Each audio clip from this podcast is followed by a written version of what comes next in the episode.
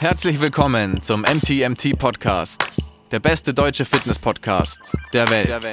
Hier sind eure Hosts Andreas Klingseisen und Christopher Herrmann. Was bringt dir dein 200 Kilo Deadlift oder dein Sixpack, wenn du dich nicht wie ein Mensch bewegen kannst und es dir am Ende vom Tag eigentlich scheiße geht? Wir geben bessere Antworten auf die Fragen der Fitnessbranche. Für was brauchst du 100 Zertifikate, wenn du keinen Zugang zu deinem Gegenüber findest? Du musst einfach ein Menschenmensch sein. Grundprinzipien sind Systemen einfach immer überlegen. Es geht um Prozessliebe und nicht um Ergebnisorientiertheit. Fitness und Gesundheit sind keine Endziele, sondern sich dauerhaft autoregulierende Prozesse. Wir haben zwar keine Ahnung davon, aber wir reden trotzdem drüber. und damit herzlich willkommen zum MTMT Podcast. Reg dir nicht auf, Andi. Ähm, bevor wir anfangen, Ich habe mich schon dran gewöhnt. möchte mich nochmal in aller Form bei euch entschuldigen. Ähm, es ist meine Schuld, dass die vorletzte Folge vielleicht nicht so eine gute Soundqualität hat, wie ihr es sonst von uns gewöhnt seid. Ähm, ja, shit happens. Was ist da passiert? Der, der Google Drive hat irgendwie Dateien nicht hochgeladen und dann waren die Tonspuren weg und so. Mhm, komisch. Ich dachte, du hast schon dieses AI-Ding gemacht oder so. Ja, wir haben dann ähm, eben versucht, mit AI ähm, die Tonspur der Kamera zu verwenden, aber der Basti hat gerade gesagt, das AI-Programm, da haben wir dann irgendwelche Mickey-Maus-Stimmen, aber wir haben es irgendwie anders gelöst. In der Zukunft wurde es gelöst. Schon. Ich verstehe nicht, was du redest. Das zum einen dann, zweitens hoffen, hoffentlich geht es euch allen gut. Wir haben gerade die ähm, Auswirkungen vom Hurricane gesehen, der gestern Nacht durch München getobt ist, der einfach Bäume entwurzelt hat. Also hoffentlich wart ihr alle drin und es war schön kuschelig, cozy und ihr wart alle sicher, während ähm, Bäume und Äste durch die Stadt geflogen sind. Und drittens, Shoutout an den Sponsor dieser Folge, Löwenanteil. Don't panic, it's organic. Ihr kriegt ähm, pro Glas mindestens 30 Gramm Protons und zwar Qualitätsprotons aus echtem Essen. Weißt du, was ich mich gerade immer frage, weil ich trinke ja viel so ISO-Clear-Sachen, so ISO-Clear-Way. Wie krass muss dieses Zeug wegverarbeitet werden, dass du am Ende eine Limo trinkst, die halt 30 Gramm Eiweiß drin hat. So. Bestimmt ganz wenig verarbeitet auch. Ganz natürliches Lebensmittel. Naja, du trinkst es ja auch nur als tatsächliche Ergänzung, richtig? Ja, ich esse schon auch noch viel. Ja. Oder trinkst du sechs Limos von diesen am Tag? Sechs Isoclear Shakes jeden Tag. Und ein Glas Löwenanteil. Das ist meine aktuelle Diet. Ja. Ja, mhm. Ich werde auch ein Buch drüber schreiben. Ich werde dir einen guten Namen geben, dieser Ernährungsform. Und mir so einen kleinen, ähm, so ein kleines Following aufbauen Mhm. dadurch. Also es wird dann so das nächste Carnivore. Jetzt mal ganz kurz nochmal zu, du hast hier Linsen à la Provence stehen, richtig? Ja, richtig. Ich habe vor kurzem, also ihr wisst ja, ähm, ich, ich experimentiere gern oder punch gern, sagen wir mal, nennen wir mal, mal punchen. Ich habe tatsächlich so ein Glas gemischt mit Hackfleisch und habe dann ähm, wie so eine Lasagne gemacht daraus. Das war köstlich. Also Andis ähm, ergänzende Tipps zu Löwenanteil, die, die gehen nie aus, wie Nein. ihr merkt. Naja, weil es halt so, ich mach, es ist halt so einfach. Es macht halt Spaß. Löwensagne. Löwensagne, genau. Also ich habe einfach eben Hackfleisch angebraten, so ein bisschen äh, mit Zwiebeln und Knoblauch, so. Dann habe ich das vermengt und dann habe ich eine Lasagne draus gemacht.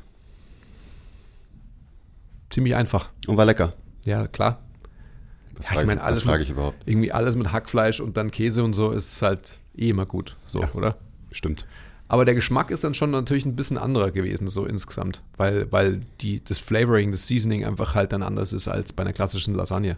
Aber ich mag ähm, Linsen à la Provence, mache ich gerne, schön tomatig. Also ich, kann ich mir schon auch gut vorstellen, so in, in der Lasagne. Hat super gepasst. Ist ja eh, ähm, also jetzt will ich nicht zu weit ausholen und abnörden, aber wenn man sich selbst eine Tomatensauce macht und da einfach ein paar Linsen mit rein sprinkelt, es müssen gar nicht viele sein, dann wird man automatisch halt schon das Profil der Tomatensauce auch verändern. Also äh, kann man auch mal äh, durchaus in der Bolognese probieren. Das ist ja auch sowas, Bolognese kocht ja ein paar Stunden und die Linsen verkochen sich dann dementsprechend ja auch, machen eine schöne Sämigkeit und verändern natürlich einfach so das, das Profil insgesamt.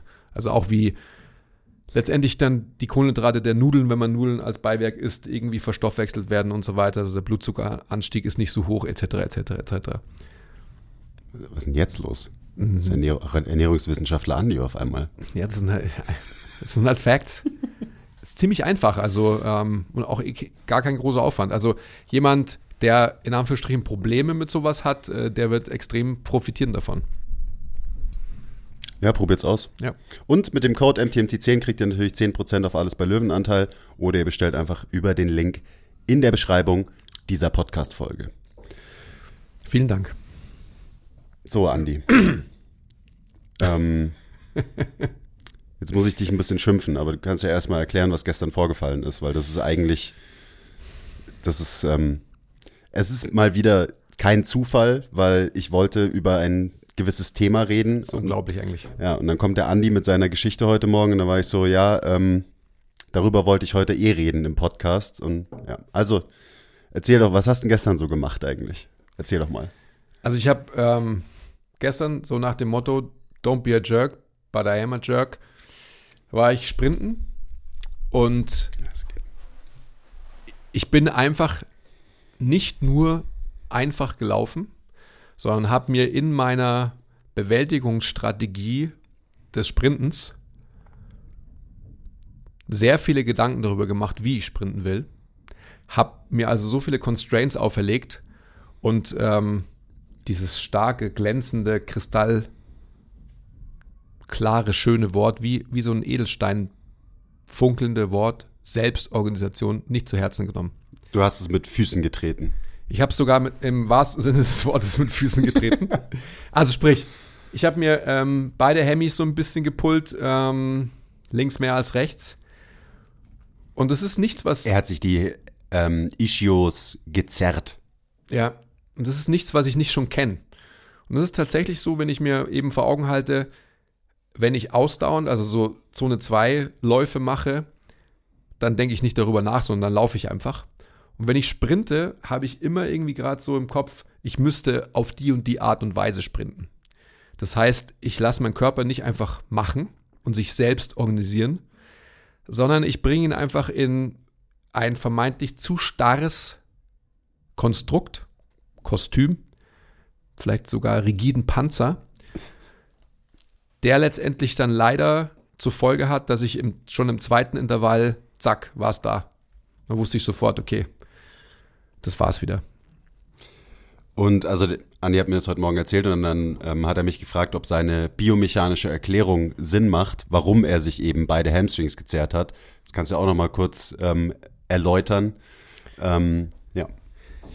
Also ich laufe generell so, dass ich ähm, so so Squatty-Runs mache. Also ich schaue, dass mein, mein Körperschwerpunkt tiefer ist, als ich es denke, dass er sein würde, wenn ich nicht darauf achte.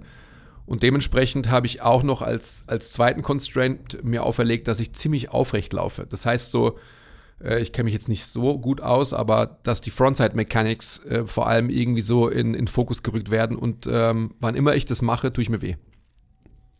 Hm. Ja, und also Anne hat mich dann gefragt, so, ob das quasi Sinn macht, weil er so extra aufrecht gelaufen ist, dass er sich deswegen die Hamstrings gezerrt hat. Und ich habe sofort gesagt, so, ja klar macht das Sinn, dass du dir dann die Hamstrings zerrst. Ich habe mich gefreut, dass es ähm, Und dann genau, bejaht wurde. Dann, dann hat er sich wahnsinnig drüber gefreut, dass, dass ich se seine Erklärung, warum das passiert ist, zustimme. Ja, aber es ist wichtig für mich, weil da, es ist nicht nur der Fakt, dass ich alt bin und halt ähm, so, weil das ist ja eh. Alt und wenig Regeneration und ähm, viel Stress im Leben und so. Genau. Ja, das ist auch ein großer Faktor, natürlich. Natürlich, aber ähm, der wäre der wär zu einfach. So. Und deswegen habe ich. Der ist ja immer da, der, der ist, ist ja immer da. dauerexistent. Genau. Und da kann Das- man ja nicht, das kann man ja nicht einfach als Ausrede für alles nehmen, was einem so passiert. Ja, will ich ja auch gar nicht. sondern Was das ist- viele übrigens machen da Ja, draußen. ja, genau. Das ist halt Bullshit. Aber das zweite ist einfach viel, viel massiver und viel wichtiger. Und deswegen habe ich mich wirklich gefreut, weil es ist ja so, dass wir natürlich alle irgendwie so auf der Suche nach der Ursache sind. So. Und als ich dir quasi meine biomechanische Anschauung geschildert habe, hast du sofort gesagt, ja klar. Und das hat mich sehr, sehr gefreut, weil das ist ja eine Möglichkeit, eben ähm, diesen, also ich sehe wirklich so Selbstorganisation als so ein Wort gerade so visualisiert wie in, wie heißt die Schneekönigin? Ihr wisst schon von Walt Elsa. Elsa, genau, Elsa, dass ich das nicht weiß. Elsa, das ist so in so Eiskristallen, ist Selbstorganisation so, so geschrieben, so 3D-mäßig und so weiter. So, so sehe ich gerade Selbstorganisation. Vielleicht auch, weil ich meine Hemmys dann irgendwie gekühlt habe, darf man auch nicht, gell? Kommen wir gleich zum nächsten. Hat mir aber, hat mir aber total gut getan, äh, by the way. Also so, ähm, ist auch wurscht. Aber das ist einfach so, ein, so, eine, so eine geile Sache gewesen dann. Dann habe ich natürlich auch mit dir jemanden, mit dem man halt sowas so geil abnerdig elaborieren kann und so weiter. Also, was verändert sich in meinem Stride und was verändert sich in meinem ähm, Verhalten, wie der Fuß aufsetzt und was für Kräfte wirklich auf die Hemmys eben wirken. Ja, wenn mein Oberkörper, äh, wenn ihr wenn ihr es anschaut auf YouTube, dann seht ihr es jetzt, wenn mein Oberkörper einfach vom, vom Winkel her, ähm, also wenn der Hüftwinkel einfach zu groß ist und dementsprechend natürlich der Stride einen ganz anderen Impact hinterlässt, als wenn mein Oberkörper weiter nach vorne geneigt wäre und der Hüftwinkel kleiner wäre. Und also grob gesagt ist es so, dass wenn du aufrechter bist, noch mehr Kräfte wirken auf deine Hamstrings, Ja. weil dein Fuß noch weiter vor deinem Schwerpunkt auf den Boden auftritt. Ja. Das heißt einfach, der Hebel ist länger und du musst quasi mit mehr Kräften umgehen, als wenn dein Oberkörper so wie es, also so wie es dein Körper eigentlich machen würde, wenn du es quasi nicht aktiv Verdenken ähm, würdest. verdenken würdest, genau. Wirklich verdenken. Dann wäre dieser Hebel kürzer, dann müsstest du mit weniger Kräften umgehen, wenn dein Fuß auf dem Boden auftritt und dann hättest du dir wahrscheinlich auch nicht die Hamstrings gezerrt. Und das ist so, darum geht's, dass, weil das ist ein super deepes Thema, deswegen wollte ich auch sowieso drüber reden und jetzt erst recht. Ähm, für mich ist Selbstorganisation, das ist eher so ähm, wie so Wolken, weißt du, und die schweben so über allem und dann geht so der, dann gehen so, reißen so die Wolken auf und ist so, und dann scheint so das Licht runter, du guckst hoch und da steht Selbstorganisation. Und Das ist auch ähm, Walt Disney, oder? auch, ja. Okay.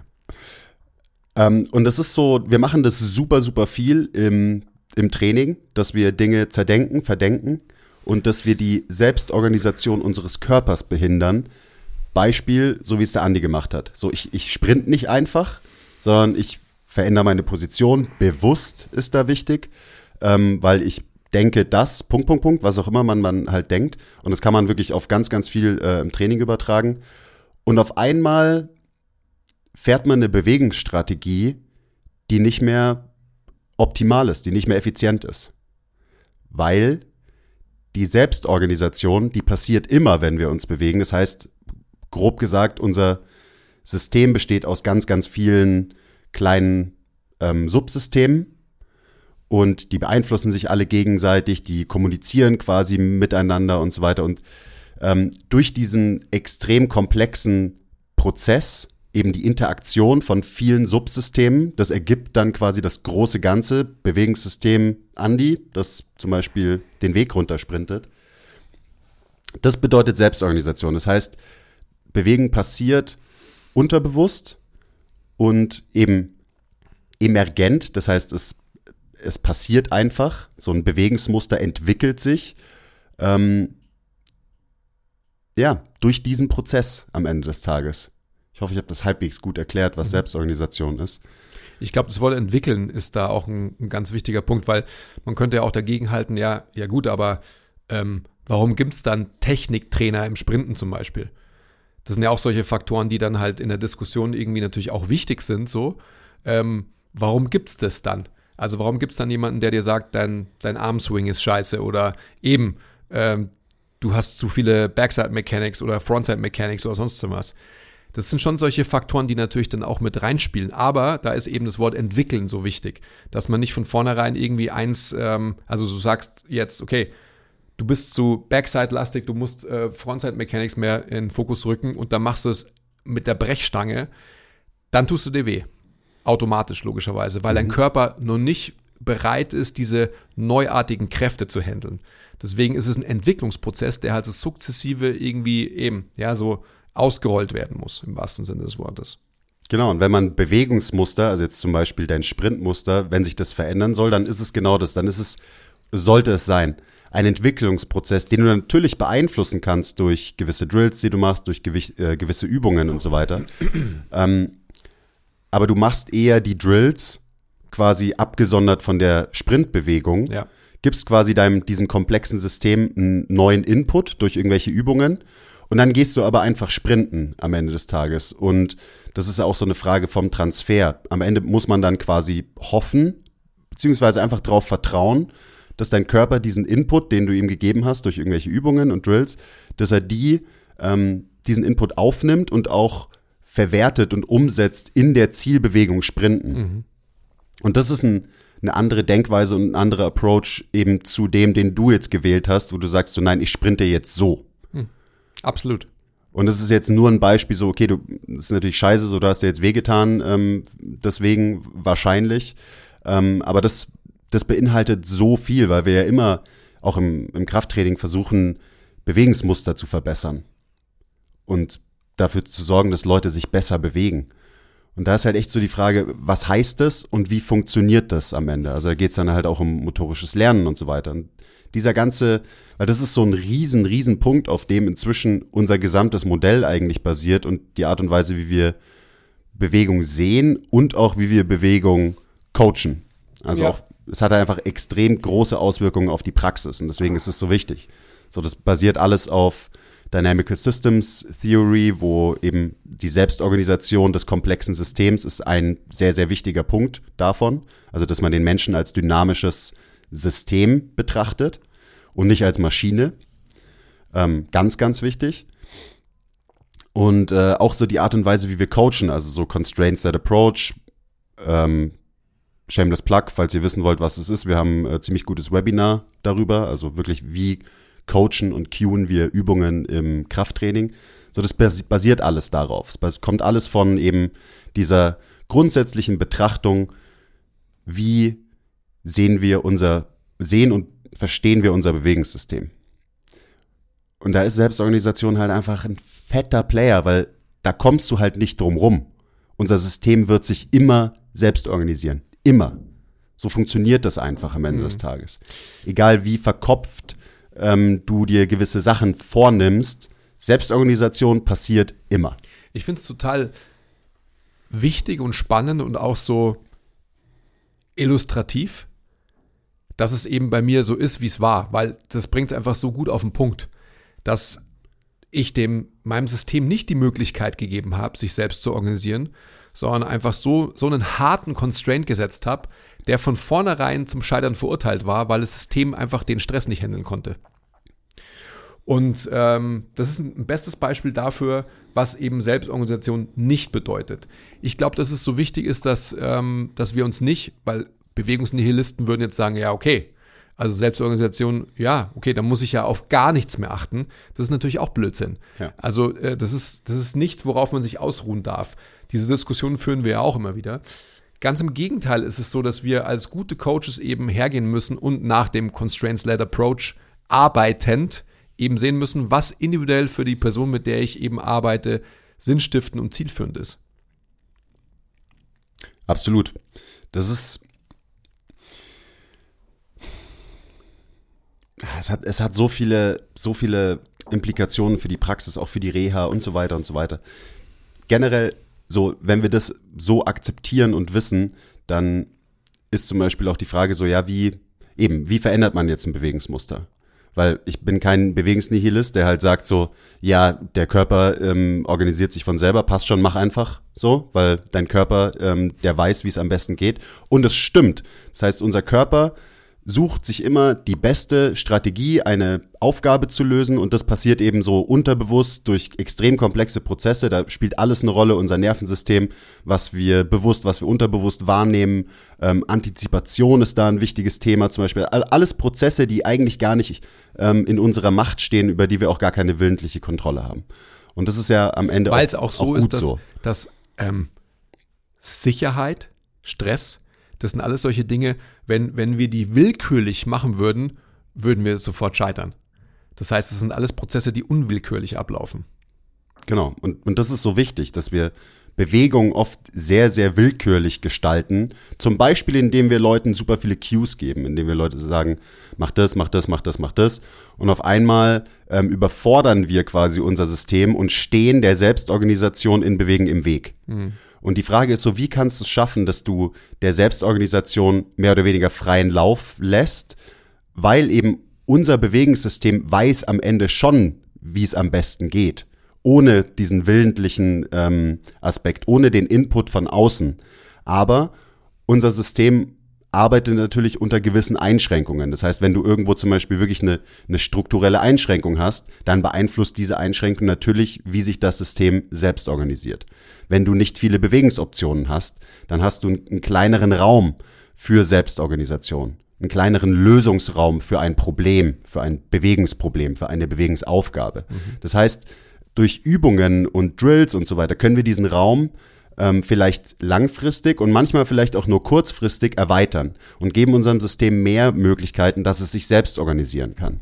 Das ist auch so, man sieht es immer wieder in der Praxis, also wenn man das mal so verstanden hat, dass es so funktioniert. Zum Beispiel so Mobility Drills. Ich mache am Anfang, wieso mache ich am Anfang von meiner Session irgendwelche Mobility Drills, die total unspezifisch sind und gar nichts zu tun haben mit der Bewegung, die ich danach in meinem Training mache?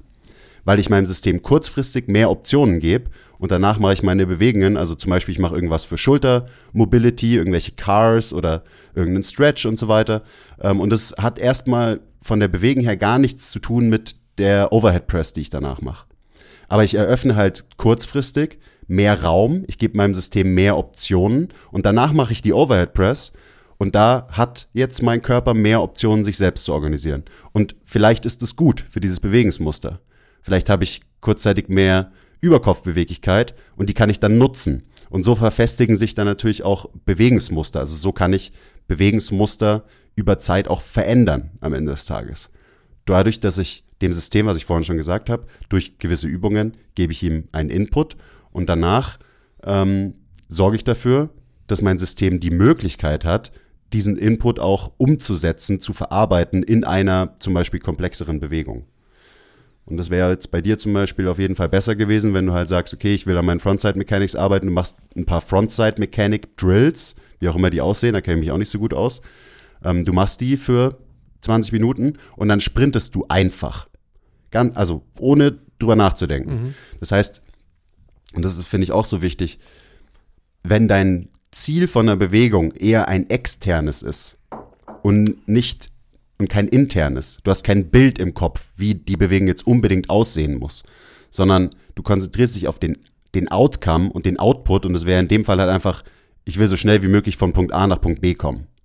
Und wenn du dich darauf konzentrierst, dann stehst du der Selbstorganisation wenig im Weg und dann gibst du auch deinem System die Möglichkeit, dass er vielleicht die Frontside Mechanic äh, Drills, die du vor deinen ähm, Sprints gemacht hast, halt umsetzt.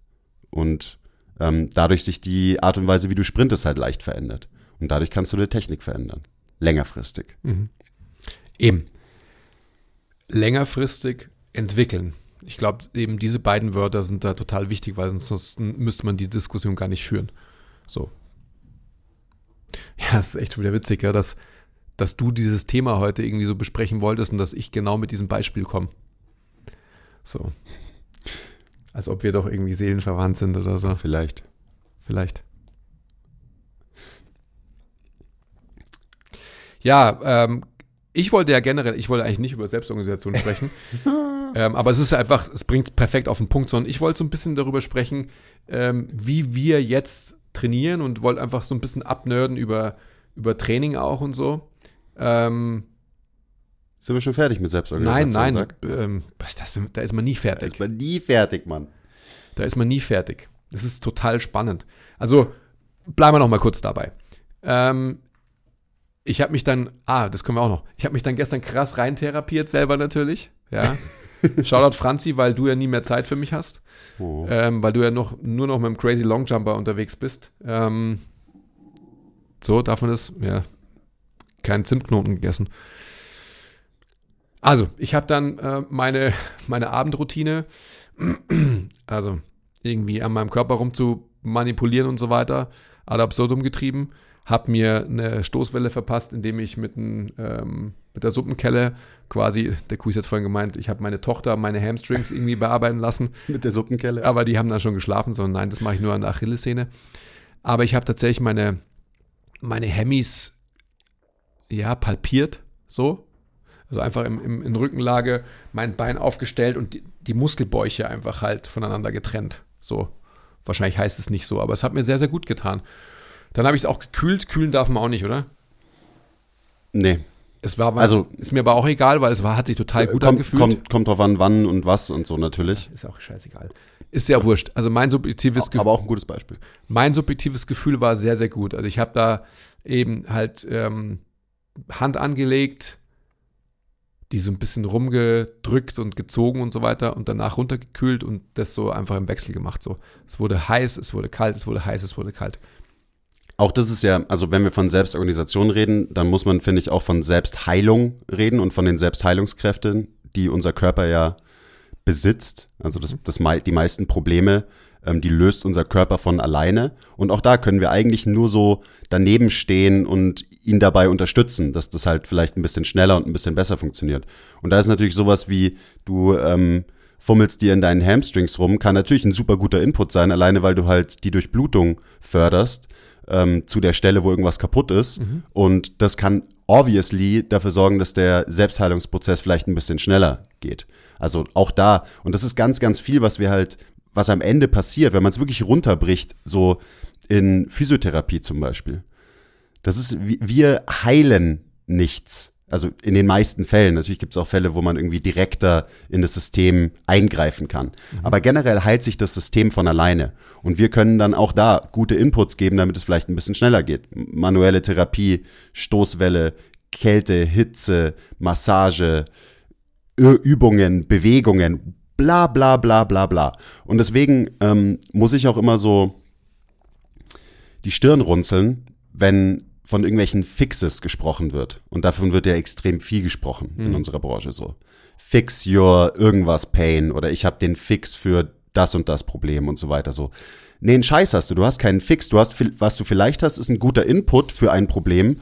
Ähm, aber den Fix, den haben wir in uns. So, den hat unser System in uns. Und deswegen ist auch so, dass, ähm, haben wir vielleicht auch schon mal drüber geredet, so das, das große schmutzige Geheimnis von zum Beispiel Physiotherapie oder viel, vielen Therapien ähm, ist eigentlich verstreicht nur Zeit und das System heilt sich selbst. Und das ist dann auch oft so, das verstehen natürlich Menschen nicht. Menschen sagen dann, äh, ich, hatte, ich hatte da und da irgendwie Schmerzen, dann bin ich zu dem Physiotherapeuten gegangen und nach zwei, zwei Wochen war es weg. So, der, der Physiotherapeut, der hat magische Hände. Und da ist dann halt auch so, ja, oft ist es halt so, nee, der hat keine magischen Hände, sondern es sind einfach zwei Wochen verstrichen. Und dein Körper hat sich selbst geheilt. Und natürlich kann es auch sein, dass der Physiotherapeut wirklich magische Hände hat und es deswegen nur zwei Wochen gedauert hat und sonst hätte es vielleicht drei Wochen gedauert. Ja, ich glaube, das ist schon wichtig, das festzuhalten, weil das ist schon ein Fakt. Also, was du ja auch initial schon gesagt hast.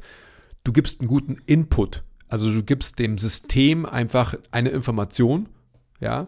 Also, du schickst eben mehr Durchblutung in ein Areal, äh, wenn du es halt gut machst. Also, Selbstheilung und Selbstorganisation hast du ja gerade auch schon gesagt, der darf man auch nicht im Weg stehen, indem man zu viel rummanipuliert, ja, sondern dem System erstmal die Möglichkeit gibt, äh, nicht, ich sage es mal mit Absicht, ein, ein weiteres Trauma, das man halt auf das Trauma draufsetzt, irgendwie auch noch heilen zu müssen. So.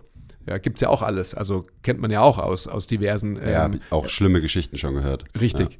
Also von dem her ist es schon ganz wichtig. Und das ist, ist ja, glaube ich, auch so. Also auch Physiotherapie ist ja nur eine, ähm, ja, genauso was wir auch in der Bewegungstherapie machen, wenn man so will, eine Möglichkeit zur Selbstorganisation und zur Selbstwirksamkeit. Und das muss einfach auch klar sein. Jetzt will ich nicht wieder ähm, zu philosophisch werden, aber am, am Ende des Tages geht es ja um das auch. Das heißt auch, dass die Physiotherapie auch die Verantwortung hat, den Menschen, mit denen sie arbeitet, eben zu sagen, hey, ähm, ich stoße dich jetzt nur an in eine Richtung, du hast vielleicht ein Hemi-Problem, ähm, ich kann vielleicht letztendlich den Spannungszustand der Muskulatur vielleicht ein bisschen reduzieren, dem Nervensystem halt einen Input geben, zu ah, ein bisschen mehr zu relaxieren und dementsprechend die Heilung schneller einzuleiten. Genau. Also alleine schon sowas wie Meditation kann dann zum Beispiel ein guter Input sein, um einen Heilungsprozess zu beschleunigen und so weiter. Aber so die, ich glaube, es ist einfach wichtig, weil, also ich meine, ihr könnt jetzt alle mal drüber nachdenken, so was das bedeutet für euer Training, für Reha und so weiter. Ähm, unser System besitzt eine Weisheit, die wir, glaube ich, oft unterschätzen oder auch gar nicht wahrnehmen. Eben in ganz, ganz vielen Fällen ähm, Oder unsere eigene Weisheit zu wichtig nehmen. Genau, wir, wir nehmen gerne unsere, unsere Weisheit, unser Verständnis für Bewegen und Biomechanik zu wichtig. Ähm, weil am Ende ist es halt schon wie so eine Black Box, dieses ganze Ding, weil es ist so, so komplex, also diese ganze Interaktion von allen Subsystemen, die wir im Körper haben und so, das kann kein Mensch verstehen am Ende des Tages. Das ist einfach, das ist zu hoch für uns. Für jeden. So, für den besten Therapeuten der Welt ist das immer noch einfach nicht zu erklären, weil es halt eben diese Blackbox ist. Und wir wissen ja auch, dass da kommt auch das biopsychosoziale Modell ins Spiel. So, auch diese Faktoren beeinflussen natürlich logischerweise die Selbstorganisation und die Selbstheilung, also psychologische, soziale und die biologischen Faktoren und so weiter. Und dementsprechend kann ich auch an allen diesen Faktoren ansetzen, ähm, um Hilfe zur Selbsthilfe zu geben am Ende des Tages. Und ich glaube, alleine dieser Fakt bedeutet ja auch, dass alles aus einem Grund passiert, wenn man sich Bewegen anschaut. Also jede Kompensation, die wir sehen, jede Dysfunktion, wie auch immer du es nennen willst. Also Dysfunktion ist zum Beispiel ein Wort, ich mag das nicht, wir benutzen das nicht. Ähm, wir reden dann lieber von einer Kompensation, weil eine Kompensation halt was Wertfreies ist. So. Eigentlich. Sein könnte, ja. Sollte es sein. Ja. Ähm, und da kann man dann drüber nachdenken, zum Beispiel Haltung und so weiter. So, es, jemand entwickelt nicht eine gewisse Haltung einfach so und das ist schlecht für den Menschen. Nein, eine Haltung ist nur eine Repräsentation von allen Kompensationen gepaart mit diesen selbstorganisatorischen Prozessen und es repräsentiert sich dann in der Haltung. Aber unser System will einfach nur gegen die Schwerkraft bestehen können. Unser System will überleben. Das heißt, unser System will atmen, will halbwegs effizient Luft rein und raus bekommen. Das heißt, es gibt eine gewisse Hierarchie, nach der sich unser System organisiert. Und da sind eben diese zwei sind zum Beispiel sehr, sehr wichtig. Ähm, es will überleben, es will sicher sein. Also sicher sein heißt zum Beispiel nicht dauernd umfallen, weil wir nicht gegen die Schwerkraft ankommen. Das heißt, unter gewissen Constraints, jetzt Schwerkraft und ich muss noch Luft rein und raus bekommen, da organisiert sich unser System und dann bildet sich zum Beispiel eine Haltung aus. Und dann kommen wir klugscheißer Menschen daher und sagen, du hast eine schlechte Haltung. Und da frage ich mich dann zum Beispiel, was, was soll das bedeuten? Warum ist die Haltung schlecht? Die Haltung, die dieser Mensch gerade präsentiert, ist quasi die effizienteste Strategie, die dieser Mensch im Moment fahren kann. Und die dieser Mensch entwickelt hat über Jahre mhm. unter gewissen Constraints. Mhm. Eben. Kleiner Break. Wenn euch gefällt, was wir machen und ihr uns unterstützen wollt, zeigt uns ein bisschen Liebe, gebt uns Feedback, teilt die Folge, supportet uns auf Patreon. Den Link findet ihr in der Beschreibung. Und jetzt geht's weiter mit der Folge. Ich glaube, dass es ist schon auch so ein bisschen Semantics natürlich. Also wir müssen oder wir müssten uns auf eine auf einen gemeinsamen Verständnisstand bringen, damit wir darüber sprechen könnten, dass es eben keine schlechte Haltung gibt, sondern dass jede Haltung, was du gerade gesagt hast, die effizienteste ist, die wir jetzt gerade im Moment zur Verfügung haben, um den Kampf gegen die Schwerkraft nicht sofort zu verlieren und eben zu überleben, indem wir eben atmen können. Ich denke trotzdem, dass es wichtig ist, dass wir ja auch einen gewissen Anspruch haben an Veränderung, dass wir eben Prozesse verändern wollen zugunsten einer Effizienzsteigerung. Das heißt, dass der muskuläre Aufwand, ja, whatever that means in the end, halt irgendwie reduziert werden kann. Also speaking about Effizienz. Dass es so ist, dass der Mensch, mit dem man, den man vor sich hat, oder wir selbst, uns dahin entwickeln können, dass wir uns eben im Leben effizienter, sicherer bewegen können. Also halt existieren können. Und das bedeutet natürlich, dass wenn, wenn du einen Menschen vor Augen hast, also ich habe immer in, in, in der Hinsicht meine Frau vor Augen oder auch mich selbst, weil man diese zwei Menschen halt am meisten sieht. Und schau Siehst mir ihr. du deine Frau mehr als mich? Ähm, mh, hm, ja, weiß ich gar nicht. Stimmt, du hast recht. Ja, bei ihr ist es so, bei, bei Bin ihr sofort ist, eifersüchtig geworden. bei, bei ihr ist es so ein eindringliches Beispiel für mich. So wie, wie ihre Haltung sich, ähm, also wie sie immer war und wie sie sich jetzt in den letzten Jahren auch ausgebildet hat. Und das ist ja kein Problem. Das ist die effizienteste Strategie, die ihr System fährt im Moment. Die Frage ist, und da kommen wir ja dann erst zu dem Punkt, es ist kein Problem, bis es zum Problem wird. Und erst wenn es zum Problem geworden ist, haben wir ja als Menschen den Nutzungsanlass, etwas ändern zu müssen. Weil vorher haben wir ja kein Problem. Also vorher kommt vielleicht jemand und sagt, du hast eine schlechte Haltung und dann sind wir wieder bei psychosozial. Ich habe biologisch vielleicht noch kein Problem, also ich habe noch keinen Schmerz, um mal dieses Wort zu verwenden. Aber dann kommt jemand und sagt, schau mal, wie scheiße du stehst, zum Beispiel. Oder schau mal, wie ähm, ästhetisch wenig wertvoll deine Präsentation ist. Und schon habe ich psychosozial einen Schmerz, den ich nicht als diesen tituliere, der aber da ist. Und so weiter und so fort. Also Nocebo kann man da auch noch mit in diesen ganzen, in dieses Gespräch reinschmeißen, was du halt gerade gesagt hast. Total. Quasi. Und ich, ich glaube, dass das einfach so wichtig ist, dass, jetzt kommen wir jetzt zum, endlich zum, zum Ursprungspunkt wieder zurück, dass wir da als Disziplinen eben halt, wir, wir müssen bessere Wörter und eine bessere Sprache irgendwie etablieren. Für uns alle. Dass wir eben, also zum Beispiel, äh, Shoutout Thomas, wenn, wenn er von Dysfunktionen spricht, dann spricht er eigentlich von dem gleichen wie wir. Also es geht auch um Kompensation, ja. aber es ist einfach ein Wort, das halt ähm, im Sprachgebrauch der Physiotherapie oder auch der unserer Disziplin allgemein halt fest verankert ist. Aber da müssen wir uns eben, glaube ich, ganz, ganz stark wegbewegen, sondern eben anerkennen, dass das System den besten Job macht, den es machen kann.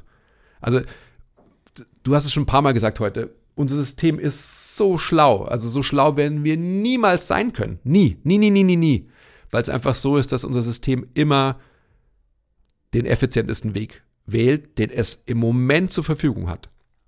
Und wenn wir dann den Nutzungsanlass haben, Schmerz, ähm, you name it, Schmerz ist einfach so ein Thema natürlich, vielleicht auch Leistung, so im, im, ja. im sportlichen Kontext. Voll. Dann haben wir die Aufgabe, dem System andere Inputs zu geben. Also jetzt sind wir wieder bei meinem Beispiel Sprinten und dass ich mir weh tue damit wir so sukzessive dem System neue Wege aufzeigen könnten, wo man sagt so, ah, ist eigentlich auch ein ganz guter Weg.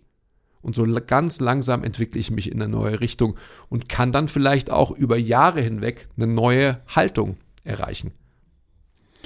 Das ist wirklich wichtig. Wir reden auch von ähm, quasi Symptombehandlung und ursächlicherer Arbeit. Davon reden wir viel. Und mir ist es gerade auch so ein Beispiel jetzt in Bewegung, so der Klassiker, jemand macht eine Kniebeugung und die Knie kommen nach innen. Das wird als Dysfunktion abgestempelt, leider immer noch von vielen Leuten. Aber es wird nicht die Frage gestellt, warum kommen die Knie nach innen? Weil das eben, das ist eine Repräsentation von einem selbstorganisierenden Prozess in der Kniebeuge. Das ist ein Körper, der hat eine Aufgabe. Du hast ein, ein Gewicht äh, auf dem Rücken und du sollst in die Hocke gehen und wieder aufstehen. Das ist die Aufgabe. Und dann wählt dieser Körper den besten Weg, diese Aufgabe zu lösen. Und der beste Weg beinhaltet bei vielen, dass die Knie nach innen kommen. Weil das auch halt ganz mal davon abgesehen, dass es halt eine total normale Bewegung ist, in dem, äh, eigentlich immer, ähm, über die man sich keine Sorgen machen sollte. Und das ist so, das bringt's für mich auf den Punkt, weil dann sagen wir so, nee, das ist, das ist dysfunktionelle Bewegung, wir müssen das fixen, mach dir ein Band um die Knie. So, wie kommen wir auf die Idee, dass wir es besser wissen als unser Körper in dem Fall? Ähm, aber, und da wird es natürlich tricky, weil natürlich, wenn man, da sind wir dann wieder bei dem Punkt, es ist kein Problem, bis es zum Problem wird, weil natürlich Strukturen anders belastet werden, ähm, wenn man zum Beispiel halt viel Knievalgus in Anführungszeichen hat bei Kniebeugen. Man macht es oft. Und vielleicht macht es Sinn, vielleicht entwickelt man durch diese kompensatorische Bewegungsstrategie irgendwann Schmerzen, weil man halt eine gewisse Struktur immer wieder auf die gleiche Art und Weise belastet. Mhm. Das kann sein. Ähm, und dann ist es eben, dann sollte man das als Anlass nehmen, um dem System wieder mehr Optionen, mehr Variabilität zu geben, damit unser Körper auch noch einfach mehr Strategien hat, um Kniebeugen zu machen. Damit, weil mehr Strategien bedeutet mehr Variabilität, bedeutet dann oft, dass Strukturen halt auch anders belastet werden in dieser Bewegung mit einer leicht anderen Bewältigungsstrategie. Und es kann vielleicht schon reichen, dass das Knie halt nicht mehr wehtut, wenn man das schafft, durch eben gute Inputs und so weiter.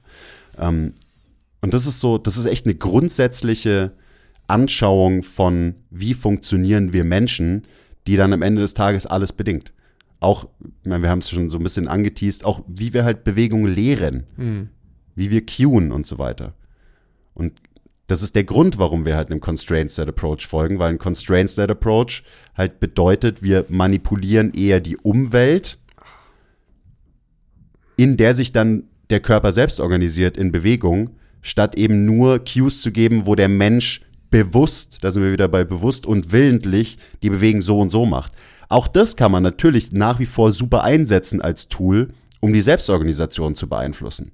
Weil das ist ja auch ein Constraint. Wenn du sagst, ähm, schieb deine Hüfte nach hinten, dann macht der Mensch das willentlich. Aber es kann natürlich ein Teil sein davon, ähm, dass man mit der Bewegung zum Beispiel das Gewebe belastet, das man belasten will, dass die Load da ankommt, wo man es haben will, dass gewisse Strukturen wieder auf Länge kommen, die davor vielleicht nicht auf Länge waren. Und dadurch gebe ich meinem System wieder mehr Optionen, weil ich eben mehr Variabilität habe. Nur in Bezug auf, kann ich einen Muskel exzentrisch ausrichten und danach wieder kontrahieren und so weiter. Also das ist, das bedingt einfach alles so. Und deswegen ist es für mich auch so, Selbstorganisation. So ein wichtiger Begriff, der über allem schwebt. Und der alles, alles beeinflusst am Ende des Tages. Mhm. Was wir so machen und wie wir es machen. Ja, krass. Und wenn man dann von guter Bewegung redet, zum Beispiel so, ja, was soll das überhaupt sein? Gute Bewegung, es gibt keine schlechte Bewegung, es gibt keine gute Bewegung, bla bla bla bla. Ähm, gute Bewegung pass sollte eigentlich unterbewusst passieren. Also ein, ein guter, weißt du, ein Usain Bolt, als er seinen Weltrekord gesprintet ist, hat sich währenddessen, vermute ich mal, nicht gedacht, ah, ich muss es bei jedem Schritt muss ich das machen und hat, hat sich nicht intern gecued oder so. Sondern der Typ ist einfach fucking so schnell gelaufen, wie er konnte. Und so hat er einen Weltrekord gebrochen. Und das bringt es auch auf den Punkt, weil ich glaube, dass wenn er sich dabei konzentriert hätte, uh, ich muss bei jedem Schritt den Boden unter mir durchziehen oder so, dann wäre er nicht so schnell gelaufen. Ja, das ist ja, also gerade im Sprint ist es ja so ein super Beispiel, weil genau die Sprintcoaches ja im Training halt so unglaublich Wert darauf legen, eben, dass du nicht verkrampfst. Also, ja. dass du eben, dass du halt so im Flow läufst, wie es nur irgendwie möglich ist. Und das ist die hohe Kunst, aber das bringt es halt auf den Punkt dass das System sich selbst organisiert. Wenn man ihm nicht im Weg steht, wird man quasi halt nicht bremsen, sondern wird quasi die Geschwindigkeit, die man in der Startphase äh, versucht hat zu etablieren, aufrechterhalten können. Und deswegen ist zum Beispiel auch so, mein Queuing hat sich viel dahin verändert, ähm, dass es mehr abzielt auf was externes und einen Outcome quasi. Das heißt, ich sage lieber, drück drück den Boden fest weg, von mir aus auch mit der Innenkante von deinem Fuß, um das, das ist dann quasi so der interne Teil ähm, davon. Sowas sage ich viel lieber, als jemandem zu sagen, drück dein Knie nach rechts oder nach links. Das heißt, ich gebe dem System lieber ähm, eine Aufgabe, die auf was Externes abzielt, den Boden mhm. wegdrücken zum Beispiel. Und dann kann sich die ganze Kette drüber, also dein Fuß, dein Knie, deine Hüfte und alles andere quasi selbst organisieren, um diesen Outcome, schieb den Boden weg, zu erreichen, mhm. auf eine gute Art und Weise. Und das ist ein, das ist ein Unterschied, wie wir so einen Input und so einen Cue umsetzen und verdauen in Bewegung, versus eben zu sagen, ähm, rotier dein Knie ein bisschen mehr nach außen, während du das machst oder so. Das ist was anderes. Und das hat viel mehr Potenzial, auch dafür zu sorgen, was du gerade gesagt hast, dass jemand verkrampft und seinen Lösungsraum wieder einschränkt dadurch. Verkrampft, sich verkopft, so, das ist alles das Gleiche und es geht oft einher, dass wenn man halt sich zu sehr verkopft, dann eben machen Muskeln nicht mehr frei das, was sie machen äh, wollen eigentlich. Gelenke bewegen sich nicht mehr so frei, wie sie es eigentlich würden, wenn du dir nicht selbst im Weg stehen würdest durch deine, deine Gedanken und deine Cues und so weiter. Ich denke, dass vor allem das auf Gelenke bezogen total richtig und, und sinnvoll ist. Logischerweise. Also so da geht es ja auch wieder um Skelettorientiertheit versus Muskelfokussiertheit. Ja, also auch im Cueing, mhm. wenn man das mal verstanden hat. Ich denke, alles hat seinen, seinen Platz und seine Sinnhaftigkeit. Wir werden heute im Gruppen-Mentorship-Call genau darüber sprechen. Also geht es ja auch um Queuing, um Internal und External Queuing. Mhm. Ähm, ich denke, dass vor allem um, um das Bewegungslernen, das ist ja eben ähm, Bewegung beinhaltet ja, wenn man eine komplexe Bewegung anschaut und sich jetzt nicht nur einen Bizeps-Curl rausnimmt, beinhaltet ja das Gelenkzusammenspiel eben von mehreren Gelenken. Von allen Gelenken, also von allen Gelenken. Zum Beispiel beim Sprinten. Genau. Dass es da halt so krass Sinn macht, dass man sich natürlich einfach ähm, wegbewegt von der Muskelfokussiertheit hin zur Skelettorientiertheit. Ähm, und dementsprechend das Cueing sich automa automatisch anpasst, logischerweise. Anders zum Beispiel, wenn, wenn du einen Bodybuilder bist oder hast, den du coachst, da ist es was ganz anderes, weil da geht es ja um also wenn wir bei reinen Bodybuilding, ich sage jetzt einfach mal eine Isolierung für, für die Brustmuskeln. Allein das Wort Isolierung bedingt ja schon, dass man halt den Fokus isoliert auf ein Körperareal bringt. Und da ist natürlich Internal Cueing äh, maßgeblich angezeigt. Aber ähm, wie viel Bodybuilder, also wir als, ähm, als Gruppe, coachen wir versus wie viel General Population, das ist fast immer so, schon so ein Degradieren, gell, das General Population so. Ähm, so. Also, aber du weißt, was ich meine. Ja. Leider. Also, das ist eine genauso starke, ähm, also erstens von der Repräsentation der, der Anzahl, aber auch ähm, von, der, von der Starke, ja, also von der Kraft, die die haben, meine ich damit. Also von dem her, das ist total spannend. Also auch da, wenn, ähm, wenn ihr da noch nicht so ganz checkt, was ist der Unterschied ist, solltet ihr auf jeden Fall auch mal konsumieren. Da solltet ihr euch mal auf jeden Fall einlesen, was der Unterschied ist. Ich finde, wenn du mit einem Menschen schon sehr, sehr viel, sehr, sehr intensiv gearbeitet hast und wenn du viel external gecued hast, jetzt müsste man Basti eigentlich da sitzen haben, gell, weil der könnte halt den Gegenpol total krass ähm, vertreten, dann ist es definitiv so, dass man schon auch den Fokus wirklich auf was sehr Internes legen kann. Dass man den Menschen vielleicht so den, den letzten Input gibt, wie musst du dein Verständnis für dein System verändern? Also wie könnte sich dein Körper anfühlen, wenn? Aber für ja. die meisten, für die meisten ist es gerade am Anfang, und das zeigt ja die Erfahrung immer, halt eine krasse Überforderung, weil die halt auch so disconnected oft mit ihrem Körper sind, dass der Fokus reingezoomt auf einen Teil ihres Körpers eine krasse Überforderung darstellt und definitiv nicht das fördert, was wir eigentlich damit wollen. Wow, wow, wow. Ja, weil das ist, da hängt, also jedes Thema, über das ich irgendwie nachdenke und das ich interessant finde im Bewegungskontext, existiert irgendwie in dieser Diskussion. Ja. Und eben auch so dieses Fühlen und so weiter, was ja irgendwie total der Trend ist. ist immer, also mir schreiben immer Leute so, ich spüre mal, ich spüre die, die, und die Muskeln nicht bei der Übung, wie kann ich es anders machen? Und, mhm. ich, und ich bin da so. Ich, musst du das? Genau, musst du das unbedingt spüren? Und ich schreibe dann oft zurück so, ich habe in den Muskeln, ich spüre da gar nicht, also ich spüre da nicht explizit irgendwas, wenn ich die Übung mache. Mhm. Und es ist auch gar nicht das Ziel von der Übung, dass ich diese Muskeln unbedingt spüre, weil da muss man sich auch bewusst sein, dass wenn unser System sich effizient und gut bewegt, dann ist es nicht mit viel Wahrnehmung von Muskeln verbunden. Was ja auch irgendwie logisch ist, dass dein Nervensystem, wenn alles cool ist, quasi nicht deinem Hirn den Input schickt, so äh, hier ist irgendwas, so whatever, was auch immer für ein für Gefühl, weil da muss man ja auch extrem unterscheiden, so von was für einem Gefühl reden wir hier gerade. Reden wir davon, dass du eine, eine Peak-Kontraktion spürst, reden wir davon, dass du einen Stretch spürst. So, es gibt ja viele Körperwahrnehmungen. Ähm, und deswegen ist auch so dieses, ja, e, dieser extreme Fokus auf gewisse Dinge spüren in Bewegungen. Du hast ja gerade gesagt, natürlich hat das auch seinen Platz und kann seinen Wert haben, mhm. aber es beißt sich trotzdem mit dem Prinzip der Selbstorganisation auf einer gewissen Ebene. Und dem muss man sich bewusst sein. Und wenn man alles nur gefühlsbasiert trainiert, dann wird man wahrscheinlich kein guter Beweger werden. Sage ich jetzt einfach mal so. Und auch hier intern, internes, externes Curing, so ist ja genau das Gleiche.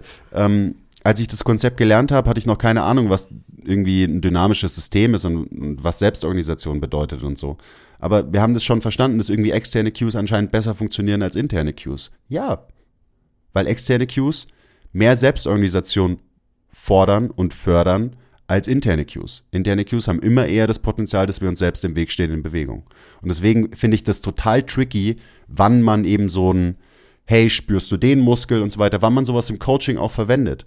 Ähm, und man, so, man sollte sich dem, glaube ich, einfach bewusst sein, so diese Komplexität. Und dann heißt es eben nicht, dass ich nie irgendeinen Kunden frag, hast du das gespürt? Oder dass ich ihm nicht sage, hey, mach die Bewegung so, dass du XY spürst. So, das mache ich schon auch manchmal. Ähm, aber wenn das gesamte Training und jede Übung nur darauf aus ist, irgendwas zu spüren, dann verliere ich das aus den Augen, um das es eigentlich geht, nämlich ein Outcome, ein Output, eine Bewegung. Ich glaube, das, das, letzte Wort war das Wichtigste, eine Bewegung. Ja. Eine Bewegung und nicht eine, ein, eine normale, selbstorganisierte, ja. gute, effiziente Bewegung. Genau, und nicht ein Muskel. Das ist einfach ein Unterschied und das ist halt einfach immer noch so ein Thema, in dem wir halt noch feststecken. Dass wir halt immer noch denken, man müsste explizit Muskeln trainieren.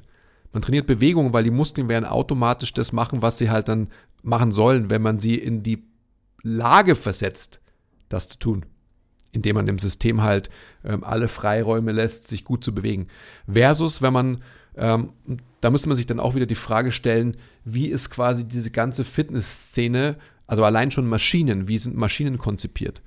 Maschinen, also klassisches Beispiel Beinstrecker oder Beinbeuger, es ist halt einfach eine Isolation eines Muskels. Und es hat sicherlich seinen, seinen Sinn und Zweck, ganz klar. Aber es ist eben, ähm, es ist eine, ein Bewegungsablauf, den wir, ähm, ich sag mal, in der normalen Welt eben nicht haben. Und da ist natürlich Internal Cueing logischerweise auch aus dem Bodybuilding so irgendwie total klar. Für mich auch einfach wirklich ähm, gutes Beispiel, wenn man auch eine komplexere Übung nimmt. Bankdrücken, Kurzhantel-Bankdrücken, Langhantel-Bankdrücken, you name it, vollkommen egal. Und dann hast du Internal Cues und fokussierst dich quasi irgendwie auf die Brustmuskeln zum Beispiel.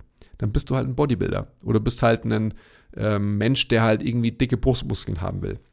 Und auch da könnte man, weil Bankdrücken eben schon komplexer ist als so eine isolierte Maschinenübung, auch da könnte man drüber diskutieren, ob das überhaupt sinnvoll ist, dass ich mich krass auf meine Muscle-Mind-Connection konzentriere und immer meine Pecs spüre. Oder führt es vielleicht dazu, dass ich weniger Gewicht bewege in der Bewegung mhm. und dadurch ist unterm Strich der Stimulus vielleicht sogar geringer, weil ich mich so krass auf meine Brustmuskeln konzentriert habe, dass ich halt sechs Kilo weniger pro, pro Hand bewegt habe. So. Und dann ist wirklich, und das weiß auch niemand, das ist wirklich eine Frage, ja. ähm, was ist dann der bessere Approach, um mechanische Spannung auf die Brustmuskeln zu bringen? So, I don't know. Man, Ja. könnte, man könnte beides verargumentieren. Absolut. Und das ist, ich meine, es ist eine total spannende Diskussion, auch müßig zum jetzigen Zeitpunkt, weil jetzt sind wir gerade in der Diskussion ganz woanders, aber es ist natürlich ein ganz, ganz ähm, wichtiger Punkt. Aber das ist genau das Beispiel, was ich gerade sagen wollte. Wenn, wenn du dich ähm, internally fokussierst auf die Brustmuskeln, und mir geht es jetzt wieder eigentlich um, um Schmerz zum Beispiel auch und um Bewegungsoptionen, dann wirst du quasi diese Bewegung, Kurzhandelbankdrücken, bewältigen in einer und derselben Form. Das heißt, dein System wird wahrscheinlich den Stress sehr, sehr wenig variabel verteilen können. Stress wirkt viel punktueller. Viel quasi. punktueller. Wenn du quasi im System die Möglichkeit gibst, dass du external gecued diese Bewegung machst, ist die Bewegungsvariabilität eine viel höhere und der, die Stressverteilung, also sprich, mir geht es wieder um die passiven Strukturen, wenn man so will, ist viel, viel höher.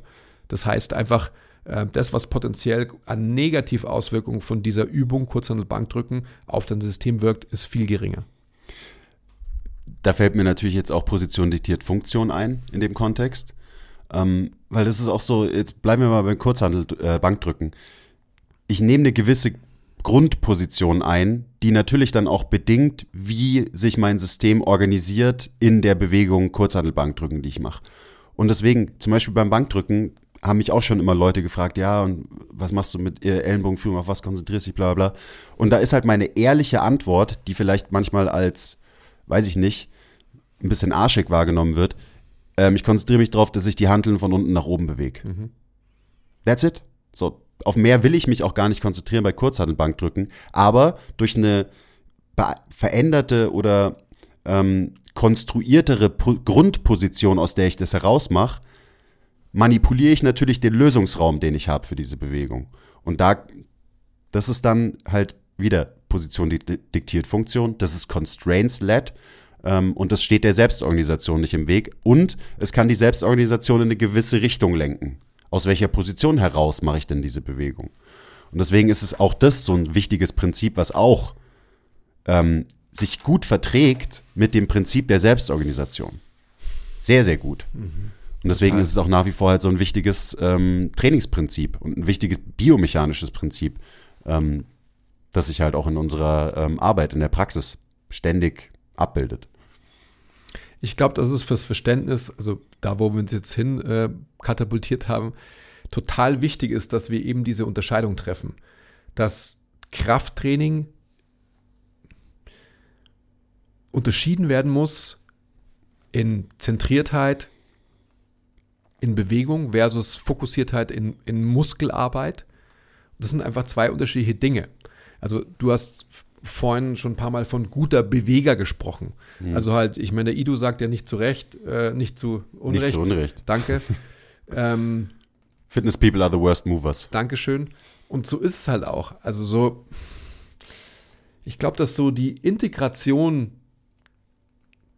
des Körpers in die Möglichkeiten, die er eigentlich hat, so wichtig ist. Und wenn wir den Körper wirklich isoliert immer in einzelne Muskeln zerdenken und dann denken, wir können das wieder zusammenfügen, das, das scheitert halt. Und deswegen sind natürlich so Ansätze wie, wie heißen der Niguri Aguri oder wie heißen diese ganzen Leute? Functional Patterns, das, auf das wollte ich hinaus. Der Niguri Aguri. So ein Zeugs halt. Also von, von dem Denkansatz ist das alles auch, das ist gut, finde ich. Ja, es ist mega gut. Vom, absolut. vom grundsätzlichen Ansatz. Den Genau. Niguri Aguri, den ähm, mag ich trotzdem nicht, aber ist ja egal.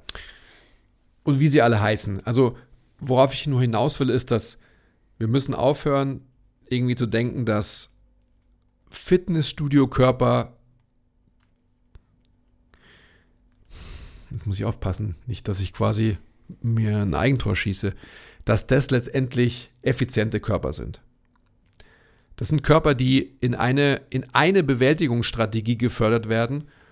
Und da können sie dann sein, aber viel können diese Körper nicht.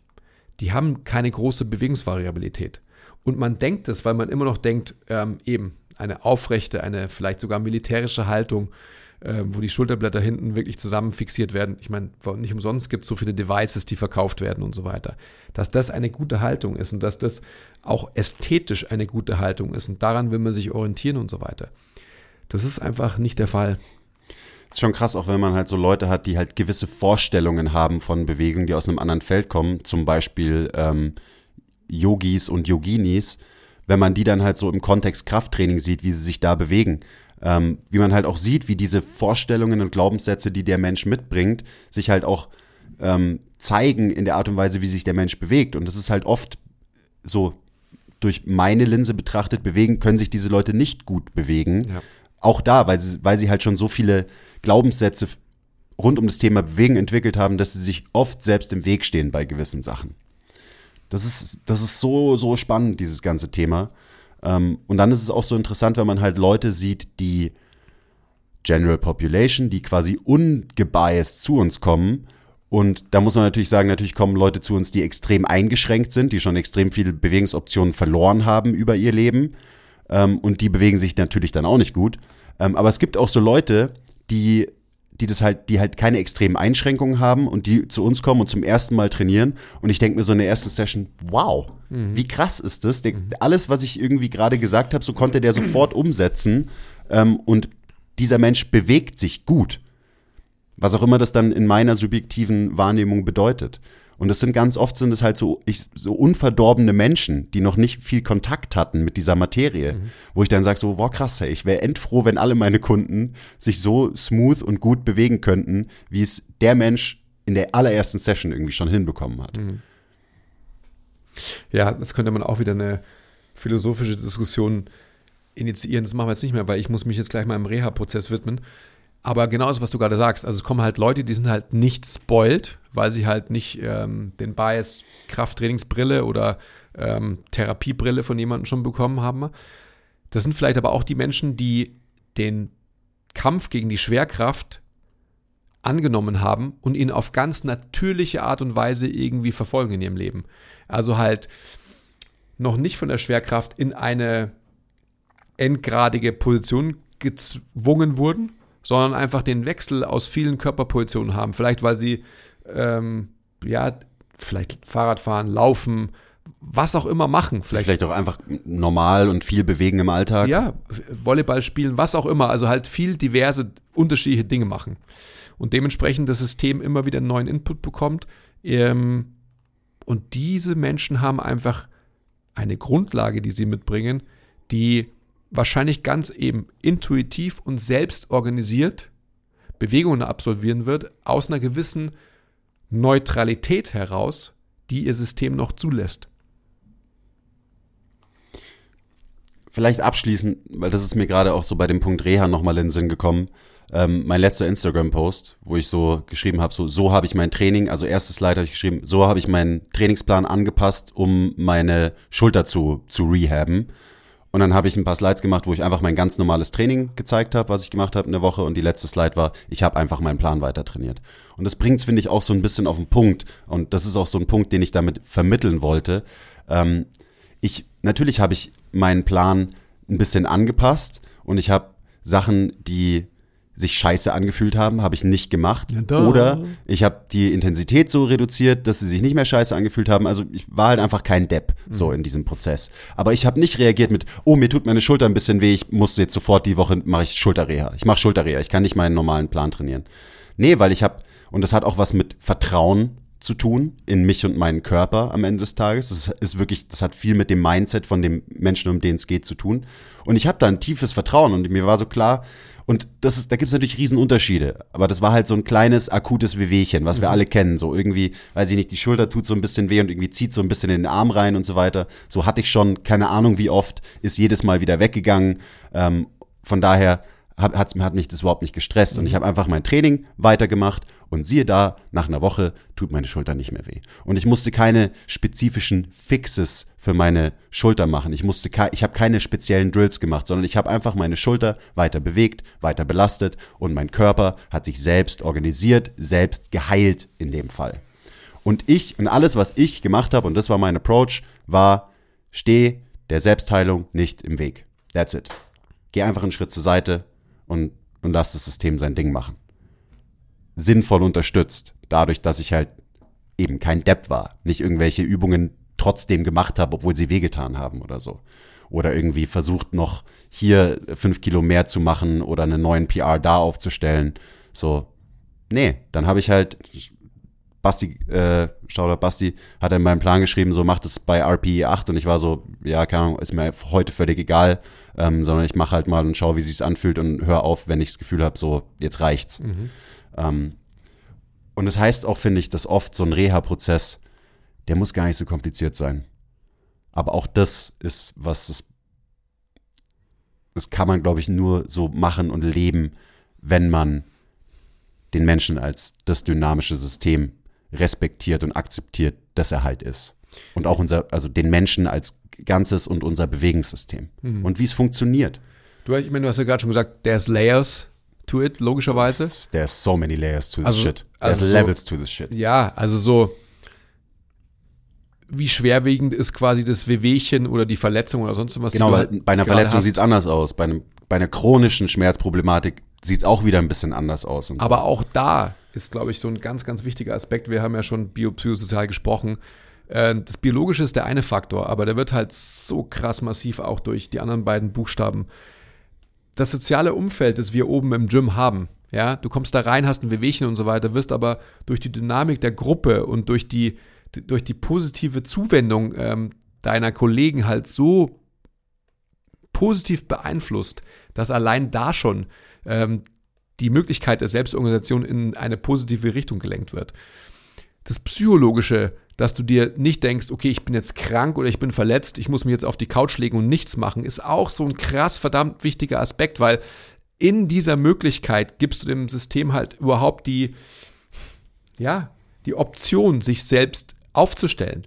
Also diese Selbstwirksamkeit und diese Eigenverantwortung, ja, das sind einfach zwei ähm, ultra wichtige Wörter, die wir immer wieder verwenden. Und bei mir ist es genauso, deswegen will ich ja jetzt unbedingt auch was machen. Also ich werde weiterhin trainieren, ich werde ähm, jetzt nicht irgendwie sagen, ja scheiße, ich kann jetzt nichts machen, ich muss mich irgendwie stillhalten oder so.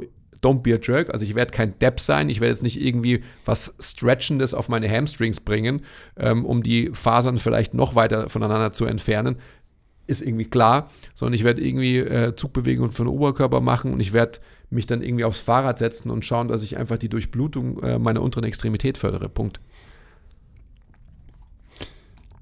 Ja. Ich finde, das ist einfach ein, ein sehr, sehr gutes Framework. Also eben dynamische Systeme, Selbstorganisation und so weiter. Ein sehr gutes Framework, um am Ende halt auch wirklich einen guten Job zu machen in der Arbeit mit Menschen. Ähm, also das beste Framework, das ich bis jetzt so kennengelernt habe in meiner Karriere. Ähm, und es ist auch die Zukunft von unserem, unserer Profession. Das Ja. ist die Zukunft von Physiotherapie, das ist die Zukunft von, von Training, von Trainingstherapie, also auch von, von Performance-Training am Ende, von, von allem, was mit Bewegen zu tun hat. Ähm, ich glaube nicht, dass da in, also es wird natürlich noch super lang dauern, es dauert ja, bis sich Sachen verändern. Ähm, aber ich glaube, das wird halt einfach so der Standard sein, wie, wie man über Bewegen und Training nachdenkt. Aber wahrscheinlich dauert es noch ein paar Dekaden, bis es dahin kommt. Aber es, es muss dahin kommen. Ich glaube, dass, auch- dass es auch so wichtig ist, dass, ähm, dass wir die Möglichkeit ergreifen, als Coaches, Therapeuten, whatever you wanna call it, Selbstorganisation unserem Gegenüber zu erklären und das als Basis zu nehmen für Selbstwirksamkeit und Eigenverantwortung. Und das ermächtigt und ähm, befähigt, aber auch hält die Leute accountable dafür, dass sie selbst verantwortlich dafür sind, dass sie gesund bleiben oder gesund werden. Und ich glaube, das ist Ja. so ein massiv wichtiger Punkt, den, weil man könnte ja auch sagen, ich bin gar nicht so wichtig, ich, ich kann nur einen Input geben und so weiter, machen musst du es immer selbst, was ja auch Fakt ist. Und das ist doch das Schönste überhaupt, weil wir haben, ähm, wir fordern und fördern genau diese zwei Aspekte für die Menschen, mit denen wir arbeiten. Und das ist genau der, der, der, der, wicht, ja, der wichtigste Punkt, glaube ich, in dieser Diskussion generell, dass wenn wir uns das vor Augen halten, dann haben wir auch keine Allmacht und werden nicht von den Leuten, die zu uns kommen, also halt leider, sorry, wie gesagt, will wieder niemanden bashen, wie das vielleicht ein Arzt hat, ähm, wo du hinkommst und der Arzt hat ja immer irgendwie so, also jedenfalls ist das meine Erfahrung, immer so die, den Anspruch, ich weiß die Lösung. So. Nein, die Lösung hat unser System selbst. Ja. Und das ist ähm, Selbstorganisation. Beautiful. Ich weiß auch noch, wie ich, ähm, als ich letztes Jahr, war das letztes Jahr? Ja, es war letztes Jahr, auf dem US-Kongress prä präsentiert habe, da habe ich einen Vortrag über den Constraint State Approach in der Praxis gehalten und wirklich im Krafttraining. Und dann, das ist mir dann, ich glaube, nur ein paar Tage ähm, davor eingefallen, da habe ich noch die, die Slide zum Abschluss eingebaut, wo ich, wo mir so klar geworden ist, dass der Constraint State Approach von Natur aus Selbstwirksamkeit fördert. Weil du nicht als Coach daneben stehst und die ganze Zeit was korrigierst, was immer die Selbstwirksamkeit und das Vertrauen von diesem Menschen in sich und seine Bewegung immer irgendwie reduziert, weil wenn du was korrigierst, dann logischerweise denkt der Mensch, oh fuck, ich habe schon wieder falsch gemacht. Aber wenn du constra constraints-led arbeitest im Training, eben genau deswegen fördert es ganz natürlich Selbstwirksamkeit. Weil der Mensch nicht die ganze Zeit denkt, ich mache irgendwas falsch und ich kann mich nicht gut bewegen. Und das ist, das beeinflusst halt einfach das Psychologische so Ja, dauerhaft. Ja, ja. Immer. ja. Das muss man echt aufhören, weil sonst äh, wir kommen nie zum Ende. Aber noch die eine Sache. Der größte Constraint, was dich zum Profi macht, bist du ja selbst. Und deine Haltung, die du deinem Gegenüber zeigst. Das ist der größte Constraint. Eben, indem du sagst, mach halt einfach. Go with the flow. Oh ja. Und die Leute halt irgendwie sagen so, ja, wie, warum bin ich überhaupt hier dann und so weiter. So, Weil ich dir nicht das, Die- das ja. gebe, was du eigentlich haben willst. die, die Stärke, die du beweist, indem du sagst, du weißt es eh besser als ich. Dein System kann es viel besser, als ich es jemals irgendwie andenken könnte und so. Das ist die größte, das ist der größte Input, den wir geben können. Das ist der größte Constraint, den wir als Coaches, Therapeuten mitbringen. Und es ist oft nicht leicht für Leute damit umzugehen. Weil Natürlich Leute nicht. wollen eigentlich hören, ah ja, klar, ich habe deine Dysfunktion gefunden und ich habe den Fix für dich. Es ist für beide Parteien, für beide Seiten nicht einfach. Ja. Weil der Coach, Therapeut, Arzt will natürlich der sein, der es weiß. Und der andere will es Will, will, dass der Coach es weiß. gewusst werden oder so. Ja, ja, Genau, der will nicht so eine komische Wischiwaschi-Antwort haben von dir. ja. Ach ja. Okay. Ich gehe jetzt weg. Ciao. Ja, ähm, viel Spaß beim Rummachen mit deinen Hamstrings gleich im Training. Leute, es hat mir sehr viel Spaß gemacht. Ähm, ich finde es total schön, dass wir über dieses Thema mal reden konnten. Und wir werden bestimmt noch öfter über dieses Thema reden, weil es ist die fucking Zukunft von dem, was wir alle machen. Okay, bye.